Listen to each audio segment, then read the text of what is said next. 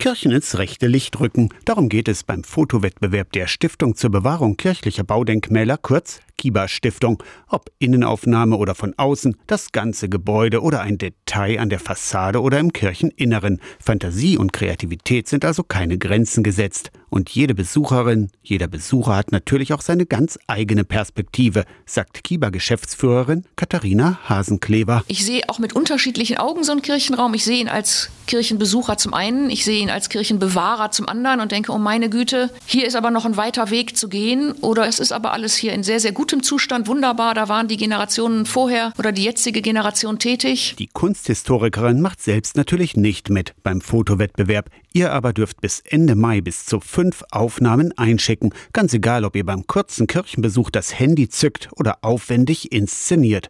Die drei Gewinnerbilder werden mit Geldpreisen von 100 bis 300 Euro prämiert. Die zwölf besten landen im Kiba-Fotokalender für nächstes Jahr. Irgendwo in eurer Nähe gibt's garantiert eine Kirche, denn in keinem anderen Bundesland stehen so viele Kirchengebäude wie in Sachsen-Anhalt die ältesten Kirchen noch dazu, egal ob in Altmark, Harz, Fläming oder Burgenland.